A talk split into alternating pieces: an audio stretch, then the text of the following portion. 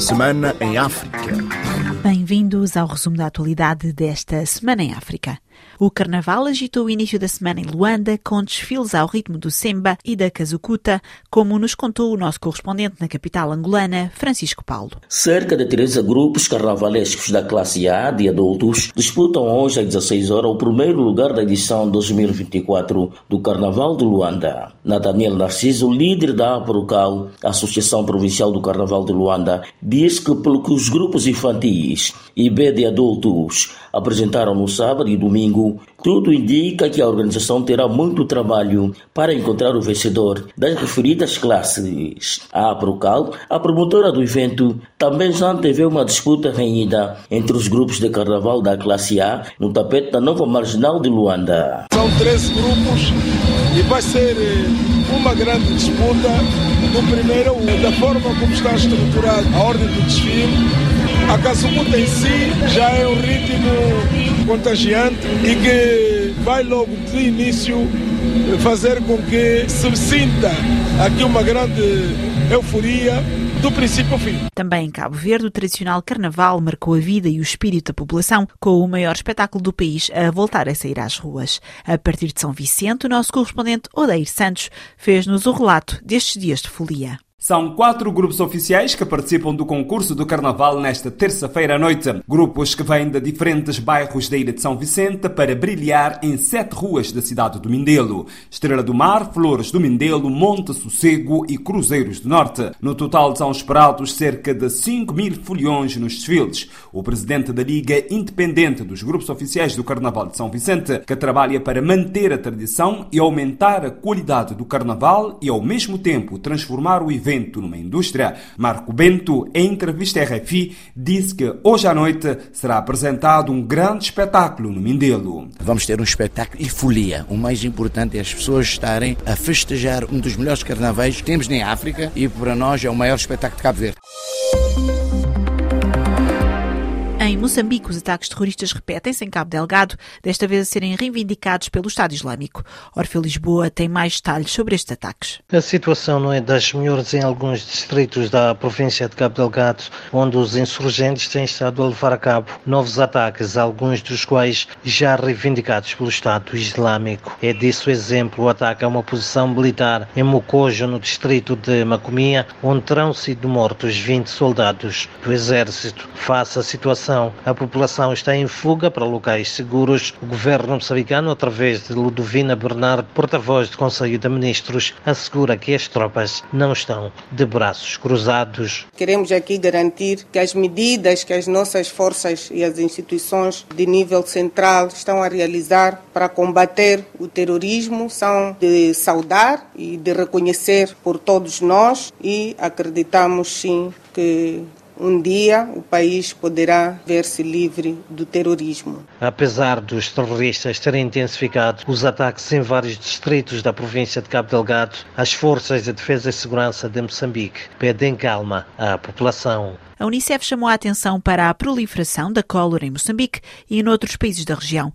Maureen Gallagher, chefe de saúde e nutrição da criança na Unicef Moçambique, explicou em entrevista à Cristiana Soares a amplitude desta epidemia. Os últimos dados que temos é que até hoje já registramos mais de 45 mil casos de cólera no país desde setembro de 2022. É um surto que é longo, já está a ocorrer há muitos meses, é o mais longo surto na história recente do país. Os números se estabilizaram em fevereiro fevereiro em comparação a janeiro, mas continuamos a observar e fazer o segmento dos casos serem registrados, porque na época chuvosa é quando observamos um aumento de casos.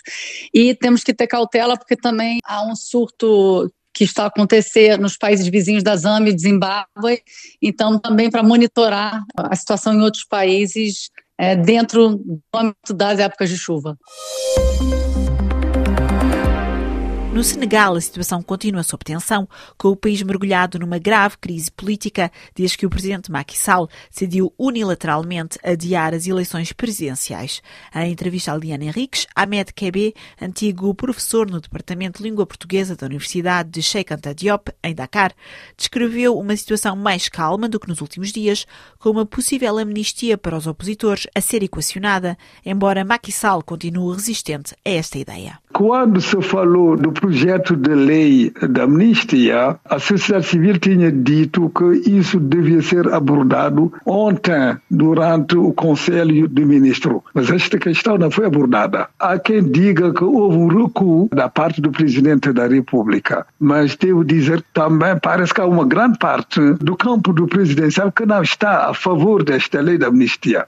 Dizem que isto vai enfraquecer mais ainda a posição do presidente. Mas como a lei da amnistia não foi abordada ontem, não sei como é que isso vai ser analisado pela oposição também. Já na sexta-feira, no Senegal, o Conselho Constitucional chumbou o adiamento das presenciais. A insatisfação geral marca o Senegal, como descreveu a guia de viagens Marta Duran em entrevista a Ligianjos. O que noto com a população que contacto mais diretamente com os meus parceiros é a insatisfação geral. Quando há 15 dias foi dada essa notícia, na altura ainda sem data data prevista para novas eleições, as discussões eram, eram gerais, eh, quer na zona de Dakar, quer posteriormente em Casamance, que ainda pelo que percebo, estão mais insatisfeitos, porque também se sentem um bocadinho à parte, não é, do que é o resto do Senegal. E, para não esquecer que estão todos a favor do, do Sonko, porque era o maior na altura de, de Zinguinchor. Neste momento estou com receio do que é que irá acontecer, se vai haver eleições, se não vai haver eleições e como é que a população vai reagir. Esta decisão do Conselho Constitucional em convocar eleições o mais rapidamente possível vai ser um bom sinal para, é positivo, para o Senegal. É positivo? Sim, é positivo, sim. É, o povo quer eleições já, não é? Em Addis Abeba, na Etiópia, desenrolou-se esta semana o Conselho Executivo da União Africana, que prepara a reunião dos líderes africanos que acontece este fim de semana. Esta é uma ocasião para o continente discutir a situação global, com muitas crises político-financeiras internacionais e em muitos países africanos a marcarem esta cimeira, como disse Carlos Lopes, economista guineense, em entrevista a Neide Ribeiro. As relações da África com as várias partes em conflito do mundo, de uma forma indireta, falando, por exemplo, da nova entrada da União Africana para o G20, da falta de fundos para o sistema de paz e segurança da União Africana, que está pauperizado, e, evidentemente, o desmantelamento de uma série de instituições que estavam aí quase perenes, como é o caso da Força de Intervenção na Somália e também do G5 Sahel, que acaba por, digamos, ter implicações e impactos geopolíticos no conjunto do continente. Penso também que à porta fechada vai haver muita discussão sobre a saída de Mali, Níger e Burkina Faso da CDAO e também eh, a declaração do Presidente da Comissão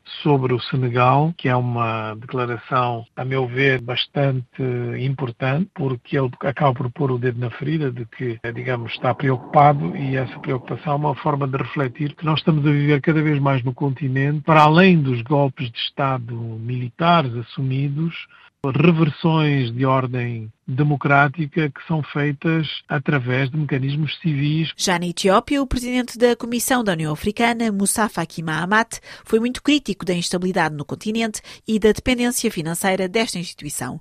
Em entrevista a Neide Ribeiro, enviada especial a Addis Abeba, o ministro dos Negócios Estrangeiros de Cabo Verde, Rui de Figueiredo Soares, disse que Cabo Verde quer o reforço das instituições democráticas. A principal preocupação de Cabo Verde tem a ver com o reforço das instituições democráticas nos nossos países, especialmente na nossa região oeste africana, é preciso que nós reforcemos as instituições nacionais para que a democracia e o desenvolvimento possam ser uma realidade nos nossos países, no geral no continente africano especialmente na nossa sub-região oeste africana. Também em Addis Abeba, o ministro angolano das Relações Exteriores de Angola, Tete António, falou sobre a eleição do seu país para o Conselho de Paz e Segurança. Em entrevista a Neide Ribeiro, Tete António também falou do conflito diplomático entre Angola e o Gabão. As relações de Angola com o Gabão são boas. A Angola pediu explicações ao Gabão depois da casa de Gilberto Veríssimo ter sido invadida. Tiveram explicações das autoridades? Nós tivemos explicações, porque exprimimos preocupação. A residência tem um representante daquele nível goza de imunidades. Há convenções que, às quais nós todos aderimos que devem ser respeitadas nesse caso. Então é normal, sendo um cidadão angolano, que nós tenhamos expresso essa preocupação. Obrigada por ter acompanhado esta semana em África. Até para a semana.